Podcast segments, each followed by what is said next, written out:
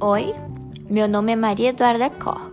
Eu estou cursando o terceiro semestre de odontologia na Univates e eu abordarei o seguinte tema: a remoção seletiva do tecido cariado e estratégias para a proteção do complexo dentino pulpar.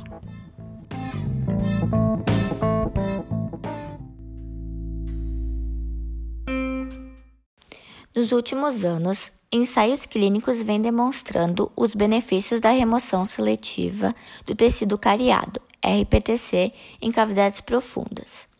No entanto, o tratamento dessas lesões ainda é uma questão bastante discutida, especialmente em relação às técnicas, materiais e índices de sucesso encontrados na literatura.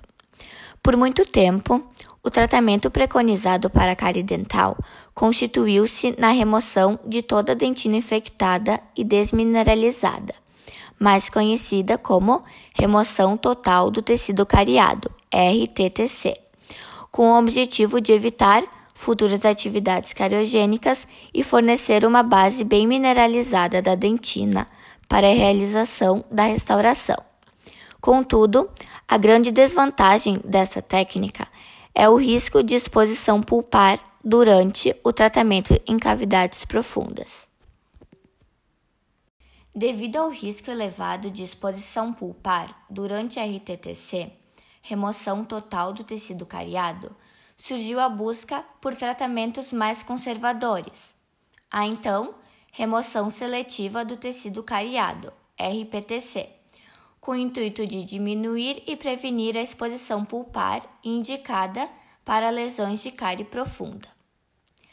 Para a odontologia conservadora, propõe-se a preservação de uma camada da dentina desmineralizada sobre a polpa e a aplicação de um material forrador para induzir a formação de dentina terciária, selando a cavidade temporariamente antes de realizar a restauração definitiva do dente evitando assim que haja o risco de uma exposição pulpar ou o aumento de uma microexposição.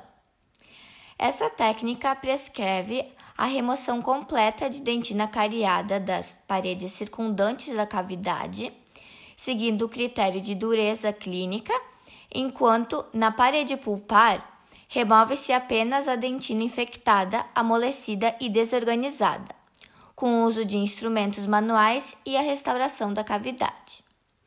Este método, associado a um correto selamento da dentina cariada, diminui significativamente a microbiota sobrevivente, aumenta a dureza e promove a remineralização da dentina afetada, preservando a vitalidade, exposição e recuperação pulpar.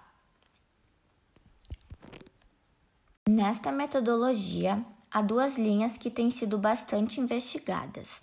A RPTC, remoção seletiva do tecido cariado em dois passos, e a RPTC, remoção seletiva do tecido cariado em sessão única. No entanto, ambas consideradas conservadoras. A RPTC em dois passos consiste na remoção de parte da dentina cariada, deixando apenas aquela localizada na parede de fundo, seguida da realização do selamento provisório. E em segunda sessão, a cavidade é reaberta e realiza-se a remoção completa do tecido cariado para a posterior restauração definitiva. Já a RPTC em sessão única consiste na manutenção da dentina desmineralizada da região mais próxima à polpa e realização do selamento definitivo com o um material biocompatível, inviabilizando o crescimento de microorganismos capazes de dar continuidade ao avanço da doença. Diante dessa metodologia, encontraram-se diferentes métodos e estratégias para a proteção do complexo dentino pulpar. A proteção pulpar indireta, esse procedimento consiste na remoção de toda a dentina infectada, amolecida e posterior o forramento da parede pulpar da cavidade dentária, sem que ocorra a exposição pulpar.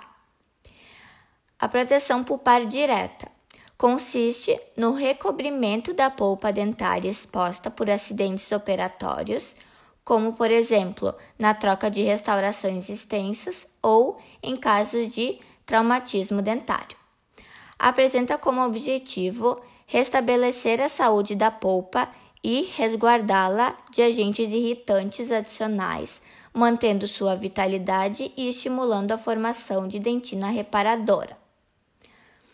A curetagem pulpar consiste na remoção superficial da polpa coronária que eventualmente tenha sido exposta durante o tratamento conservador e possivelmente contaminada por microorganismos no meio bucal, ou após um traumatismo dentário, quando o remanescente pulpar tenha ficado em contato com o meio bucal por poucas horas. E, por fim, a pulpotomia consiste na remoção da polpa presente na câmara pulpar, preservando-se o tecido pulpar presente nos canais radiculares. É indicada somente nos casos em que a lesão inflamatória restringe-se a uma pequena porção da polpa coronária.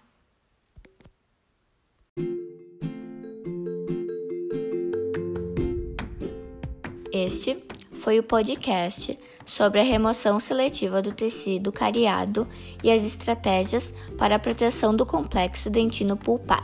Muito obrigada!